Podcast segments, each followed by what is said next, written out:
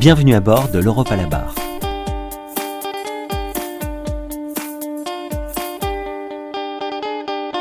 En 2023, la délégation des barreaux de France à Bruxelles fête son 40e anniversaire.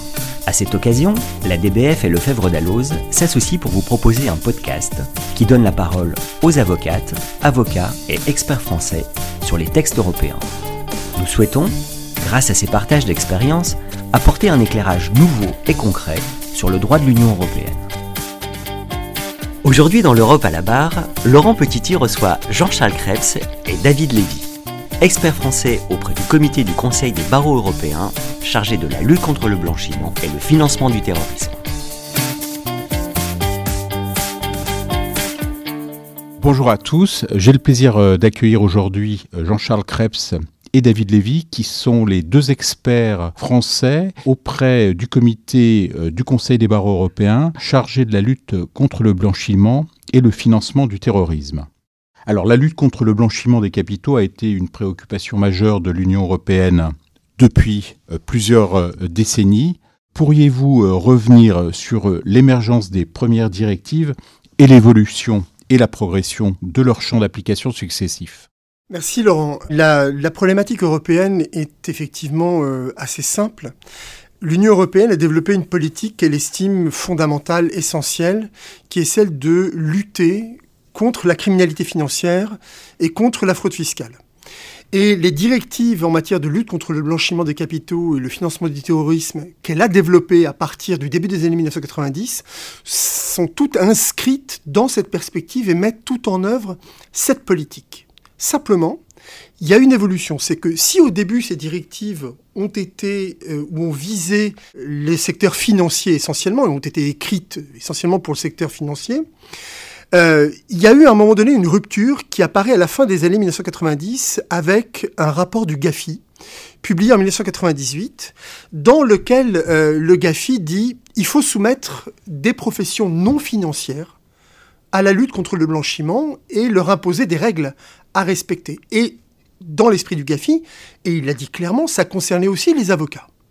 Qu'est-ce que ça veut dire? Ça veut dire que euh, pour le GAFI, les avocats peuvent être utilisés à leur insu, être instrumentalisés par des clients indélicats à des fins de blanchiment.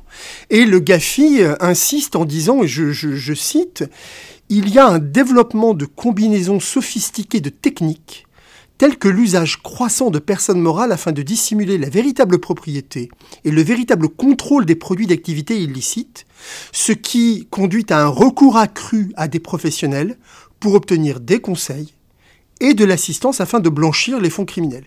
Et donc le GAFI dit il faut assujettir les avocats au système. Et ce que fait l'Union européenne, à partir de la fin des années 90, surtout au début des années, euh, des années 2000, avec sa, sa troisième euh, directive, on met les avocats dans, le, la réglementation euh, anti, anti-blanchiment et on soumet donc les avocats au respect d'un certain nombre de règles anti-blanchiment. Ça, c'est le premier point. Le second point dans, dans ta question, Laurent, c'est celle éventuellement de l'évolution des directives. Et je pense que là, dans ce qui concerne l'évolution, il y a deux tournants majeurs qu'il faut avoir l'esprit, dont il faut tenir compte premier tournant, c'est avec euh, les troisième et surtout les quatrièmes directives où on va changer de modèle. Avant, on était sur des seuils de déclenchement de risque pour déclencher les obligations anti-blanchiment, vigilance, identification, etc. Mais avec les, les, troisième et quatrième directives, et surtout la quatrième directive, on change de modèle et on va rentrer dans une approche qui est beaucoup plus pragmatique, ce qu'on appelle l'approche par les risques. Qu'est-ce que ça veut dire? Ça veut dire que on a un standard d'obligation de vigilance. Et ce standard, on va l'augmenter, on va le modifier, on va, on va monter en gamme à mesure que les risques que l'on rencontre dans le cadre de la relation d'affaires avec notre client, de la nature de l'opération dans laquelle il demande à l'avocat d'intervenir, vont être des signaux d'alerte et nous conduire à augmenter notre vigilance et ce que l'on va demander euh, aux clients et les éléments dont on va devoir s'assurer pour être certain qu'on n'est pas pris dans une opération de blanchiment et qu'on n'assiste pas euh, un client dans ce cadre-là. Et donc, on doit euh, adapter la, vigilance à la gravité du risque de, blanchiment et de financement du terrorisme aussi, il ne faut pas, il faut pas l'oublier, auquel, en tant que professionnel, on est exposé. Ça, c'est le premier point. La seconde évolution euh, importante, c'est que la profession d'avocat a contesté les dispositifs issus des directives, à la fois des directives elles-mêmes et dans les textes de transposition, devant le juge. Et on a eu euh, tout un corpus jurisprudentiel très important et très intéressant, essentiellement qui nous vient de la Cour de justice de l'Union et de la Cour européenne des droits de l'homme. Et ça, c'est la, la seconde évolution importante, c'est que dans leur jurisprudence, dans leurs décisions, ces deux juridictions euh, suprêmes ont dit deux choses. Elles ont dit, premièrement, il n'y a pas de problème pour que l'Union européenne fasse des règles de lutte contre le blanchiment et qu'elle les impose aux avocats et que les avocats y soient soumis. Mais il est impératif que ces textes, à la fois européens, mais les textes nationaux de, de transposition, respectent le secret professionnel que l'avocat doit à ses clients. C'est une obligation de l'avocat, pas un privilège de l'avocat, le secret professionnel.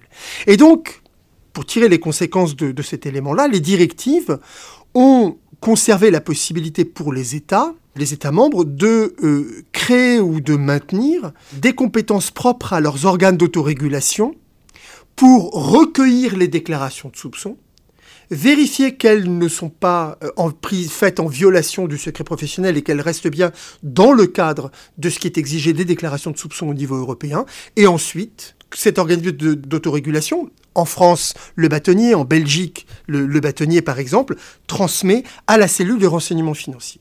Donc les conséquences, ce que disent les deux juridictions suprêmes euh, dans, leur jurisprudence, c'est que les organes d'autorégulation, en réalité les ordres, les bâtonniers, vont recueillir les déclarations de soupçons afin de garantir que le secret professionnel n'est pas violé, que les obligations des avocats sont bien respectées, et ensuite la transmettre à la cellule de renseignement financier. En France, cette cellule de renseignement financier, c'est TRACFIN. Le second apport, euh, et j'en terminerai ici, de la jurisprudence euh, européenne, CJUE et, et CEDH, c'est d'insister sur deux exemptions propres à la profession d'avocat qui permettent de garantir à la fois le secret professionnel, mais de respecter également l'article 6 de la Convention européenne des droits de l'homme toutes les règles qui ont trait au procès équitable, et de garantir l'article 8 qui ont au droit au respect de la vie privée, dans lequel on a le secret des correspondances, dans lequel on garantit le secret professionnel. Et ces deux exemptions en matière de déclaration de soupçon sont qu'il n'y a pas de DS, pas de déclaration de soupçon par un avocat, quand il est dans le cadre d'une consultation juridique qu'il donne à son client, sauf c'est l'exception à l'exception. Sauf s'il sait que son client demande cette consultation à des fins de blanchiment, et ensuite s'il est dans le cadre d'une procédure juridictionnelle, et ce pour toutes les informations qu'il a reçues avant, pendant ou après cette procédure juridictionnelle. Voilà très rapidement euh, brossé le tableau euh, à la fois du cadre normatif européen, des raisons pour lesquelles l'Union européenne a soumis les avocats aux règles anti-blanchiment, et un certain nombre de garde-fous très importants qui ont été posés par la jurisprudence. Ce que l'on peut ajouter au propos très complet que, que vient de tenir David Lévy, c'est que précisément l'ensemble de ces dispositions de lutte contre le blanchiment de capitaux et le financement du terrorisme, qui ont donc évolué au fil du temps, présentent une caractéristique fondamentale qui, qui explique la difficulté d'adaptation de la profession d'avocat, non pas par rejet des impératifs majeurs de lutte contre cette criminalité, mais du fait que les textes euh, du GAFI, les textes des directives européennes, ont été conçus initialement pour le secteur financier et pas pour les, professions euh, réglementées, notamment pas pour la profession d'avocat. Donc, qu'on le veuille ou non, il y a un problème d'adaptation qui n'est pas toujours traité de la façon la plus pragmatique, la plus efficace donc possible. Et c'est l'histoire de toutes ces directives successives et des recours que David a évoqués qui ont amené les tribunaux, les juridictions, euh, à préciser certaines choses. Et l'enjeu final, c'est non pas le fait que les avocats ne soient pas dans le dispositif, ils le sont, ils l'assument, mais ils ne peuvent l'assumer que dans le respect, dans le même temps, le respect absolu de leur secret professionnel, qui n'est pas, comme l'a dit David Lévy, un droit pour les avocats, mais un droit pour les clients des avocats et une obligation pour les avocats. Alors la clé de voûte de tout ça, eh bien, c'est l'autorégulation. L'autorégulation que les juridictions ont confortée, euh, mais qui est fragile puisque ce n'est pas la culture fondamentale du GAFI, c'est la dérogation. C'est pas la règle, c'est la dérogation. Et ça, ça pose toujours des problèmes d'adaptation. Et euh, les projets actuels de l'Union européenne en matière de supervision, de l'autorégulation, sont à nouveau évidemment des points de débat importants puisqu'il ne faudrait pas que la supervision, en réalité, anéantisse l'autorégulation. Alors Jean-Charles, vous venez d'évoquer effectivement euh, le nouveau paquet euh, qui a été proposé par la Commission en juillet 2021 euh, en matière de lutte contre le blanchiment et, le financement du terrorisme. En quoi les, les propositions de texte vont-elles encore plus loin dans l'extension et le renforcement des obligations à la charge des professionnels que sont les avocats? Alors, il n'y a pas, à proprement parler, d'alourdissement des obligations des avocats. Euh, ce n'est pas euh, cela qui caractérise principalement les projets. En revanche, les dispositions qui concernent directement, euh, et pas que, mais notamment la profession d'avocat, ce sont les dispositions relatives à la supervision. Nous savons qu'il y a un projet de règlement instaurant une autorité européenne de supervision, l'AMLA, la fameuse AMLA, mais aussi dans la directive, dans le projet de sixième directive, euh, l'instauration, l'obligation pour les États membres d'instaurer une autorité publique de supervision des professions autorégulées ou des organismes d'autorégulation. Et c'est là-dessus qu'il peut y avoir des évolutions euh, substantielles qui peuvent poser problème. Donc plus que sur les obligations de vigilance et de déclaration euh, qui demeurent à peu près à périmètre constant, à, quelques, à quelques détails de rédaction près, le vrai sujet qui peut préoccuper aujourd'hui la profession d'avocat dans la perspective du paquet européen, c'est la question de la supervision de l'autorégulation. Donc vous venez d'évoquer effectivement cette nouvelle autorité qui fera l'objet du, règlement qui est actuellement en cours de discussion dans le cadre du trilogue entre le Parlement, le Conseil et la Commission. Quel sera son rôle et comment euh, va-t-il euh, s'articuler avec l'autorégulation de la profession d'avocat? En fait, ainsi que vient de le dire Jean-Charles, on va avoir deux niveaux de supervision. AMLA, AMLA au niveau euh, de l'Union européenne et une supervision nationale en France, puisqu'on va parler de, de, la France. Et pour les avocats, la question centrale, c'est la nature des pouvoirs dont vont disposer ces autorités de supervision dans le contrôle par, pour la profession d'avocat, des obligations de lutte contre le blanchiment euh, des capitaux et le financement du, terrorisme. Pour nous, et c'est une position que l'on a, très clairement euh, exposée et défendue, la supervision ne peut être que de nature administrative. Ça veut dire quoi? Ça veut dire que les autorités de supervision ne pourront pas, dans le cadre du respect de l'autorégulation, du secret professionnel et de l'indépendance de l'avocat, ces autorités de supervision ne pourront pas avoir accès directement au dossier même des avocats, à la relation entre l'avocat euh, et, son client à rien de ce qui est au cœur de l'activité ou de la prestation de service de l'avocat pour son client. Et donc, par voie de conséquence, pour nous, les compétences et les pouvoirs de l'autorité, notamment nationale de, de, supervision, ce sera quoi? Ce sera d'avoir accès à des données, je dirais, objectives, telles que le nombre de contrôles qui ont été effectués par la profession d'avocat sur une période déterminée pour savoir si les avocats respectent ou pas leurs obligations euh, anti-blanchiment. Si les autorités de contrôle ont pris des recommandations, ont mis en œuvre des sanctions, quelles sanctions? Combien de sanctions Combien d'avocats visés? Dans le cadre des contrôles, combien d'avocats ont été contrôlés, par exemple, sur un an? Combien de cabinets? Qu'est-ce que ça représente par rapport au pourcentage total de la population d'avocats? Donc en réalité, ce le message que l'on fait passer, c'est que cette autorité nationale de supervision, elle, elle aura pour mission en réalité de faire quoi? De s'assurer de la réalité des dispositifs d'autorégulation, de la réalité de leur mise en œuvre et de leur efficacité et de leur efficience. Vous le savez, Paris est, candidat pour accueillir le siège de cette euh, autorité européenne de supervision. Comment voyez-vous la candidature de Paris comme euh, siège de cette euh, nouvelle autorité européenne de supervision du blanchiment? En tout état de cause, cette candidature n'est pas surprenante. Dans la mesure où manifestement la France a fait depuis plusieurs années un impératif de l'évolution de sa politique de lutte contre le blanchiment et le défi de la récente évaluation par le GAFI était au cœur de, de, de cette démarche. Cette évaluation était un succès. La profession d'avocat y a pris sa part. Je crois que nous pouvons le souligner puisque c'est notre sujet aujourd'hui. Et donc, il paraît euh, tout à fait euh, logique que dans la foulée euh, d'un examen GAFI réussi, si on peut s'exprimer ainsi, France candidate pour le siège de l'AMLA. Alors, est-ce que c'est une opportunité ou pas? Euh, Ça peut en être une dans la mesure où, au sein de tout ce qui concerne la lutte contre le blanchiment, différentes conceptions s'opposent. Il y a des conceptions prioritairement préventives, des conceptions prioritairement répressives. C'est plutôt l'approche répressive qui l'emporte dans beaucoup d'États, pas forcément d'ailleurs les plus vertueux en réalité, lorsqu'on regarde les, rapports d'évaluation du GAFI, je pense notamment outre-Atlantique. Pour autant, donc, la conception française est, plutôt, elle n'ignore pas le répressif, mais elle laisse une place importante au préventif. Donc que Paris euh, soit un acteur majeur de la lutte contre le blanchiment, alors que la France défend cette approche de la lutte contre le blanchiment et le financement du terrorisme, est sans doute une bonne chose pour marquer en réalité l'influence euh, de la France. Ensuite, euh, le fait qu'une institution du calibre de ce que sera l'AMLA soit en France ne peut que être attractif pour un certain nombre de, de, de raisons qui paraissent évidentes. Donc cette candidature est en tout état de cause logique. Jean-Charles, avons, nous l'avons évoqué tout à l'heure. Euh, les discussions euh, concernant le, paquet euh, législatif sur la lutte contre le blanchiment est aujourd'hui au stade des, trilogues.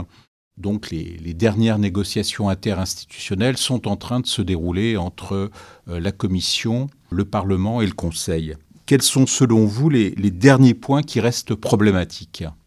En ce qui nous concerne, en ce qui concerne plus précisément euh, les points sur lesquels nous avons mobilisé notre attention, euh, nous espérons que ces trilogues euh, consacreront la position qui avait été prise par le Conseil de d'affirmer dans l'article 38 du projet de sixième directive que la supervision nationale qu'évoquait David Lévy tout à l'heure sera bien une supervision administrative et ne remettra pas fondamentalement en cause l'autorégulation elle-même. C'est le point sur lequel nous sommes très attentifs et évidemment une solution moins respectueuse de l'autorégulation poserait de gros problèmes à nos yeux.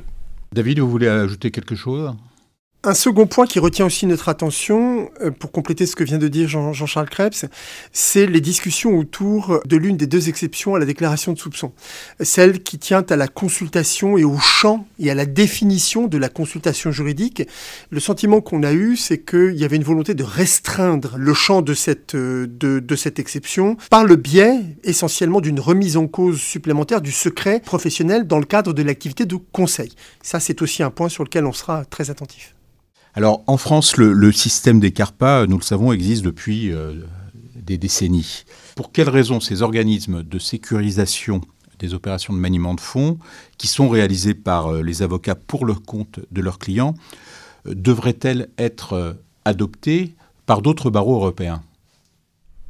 Alors, devrait-elle être adoptée par d'autres barreaux européens? Je dirais que nous n'avons pas une, une, approche hégémonique et conquérante, mais si nous est reconnu une bonne pratique en matière de lutte contre le blanchiment, cela nous va très bien.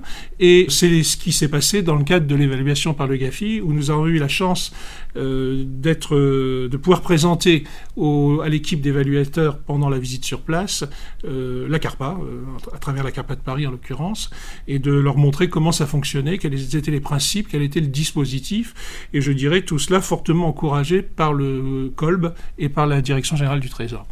Donc c'est effectivement un élément important que nous mettons en avant et qui répond aux préoccupations suivantes euh, en essayant d'être bref sur la présentation.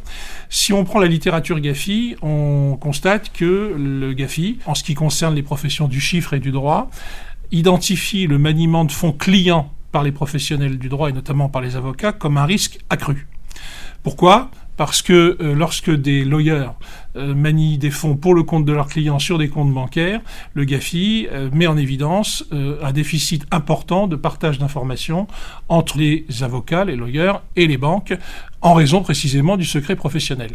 Donc le GAFI stigmatise l'hypothèse de maniement de fonds clients par les avocats en le soulignant comme étant constituant un risque extrêmement accru, à tel point que je crois savoir que dans certains pays, aujourd'hui, les banques refusent d'ouvrir des comptes de tiers pour les avocats en raison des problèmes que cela pose. Alors précisément, le système CARPA, il répond à cette préoccupation. Là où effectivement un avocat doit opposer son secret professionnel à une banque, dans le dispositif CARPA, l'avocat ne dépose pas les fonds sur un compte bancaire qui lui est propre, mais sur un compte bancaire dont le titulaire est la CARPA.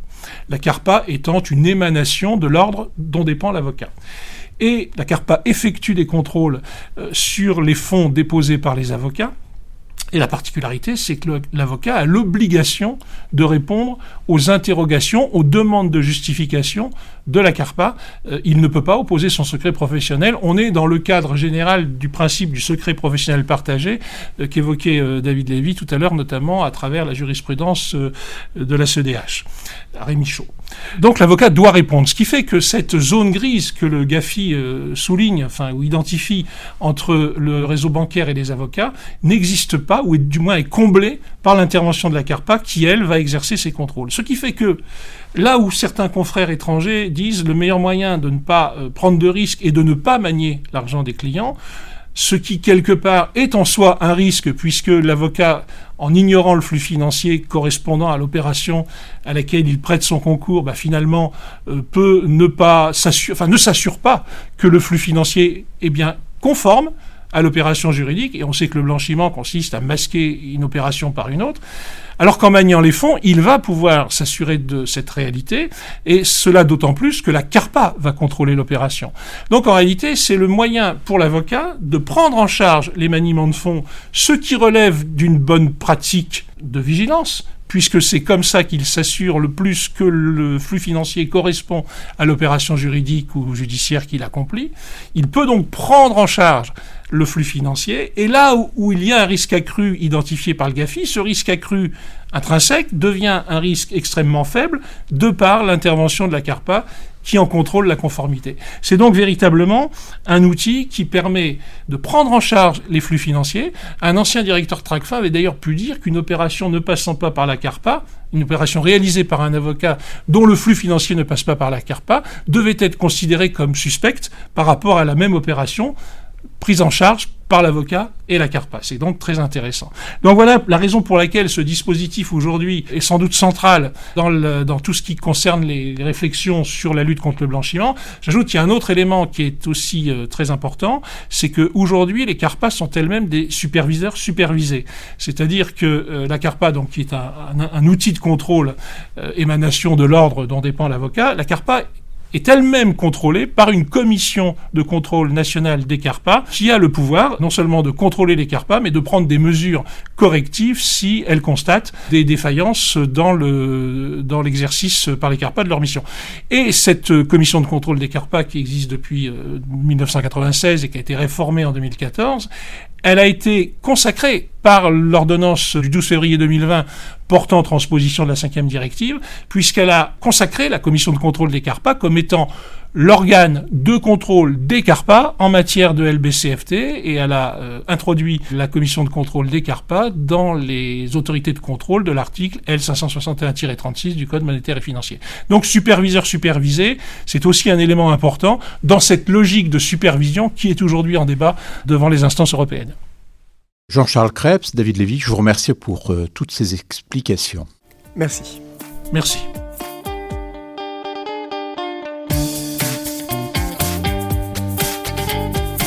C'était l'Europe à la barre, un podcast de sensibilisation à la dimension européenne du droit, animé par Laurent Petiti, président de la délégation des barreaux de France à Bruxelles.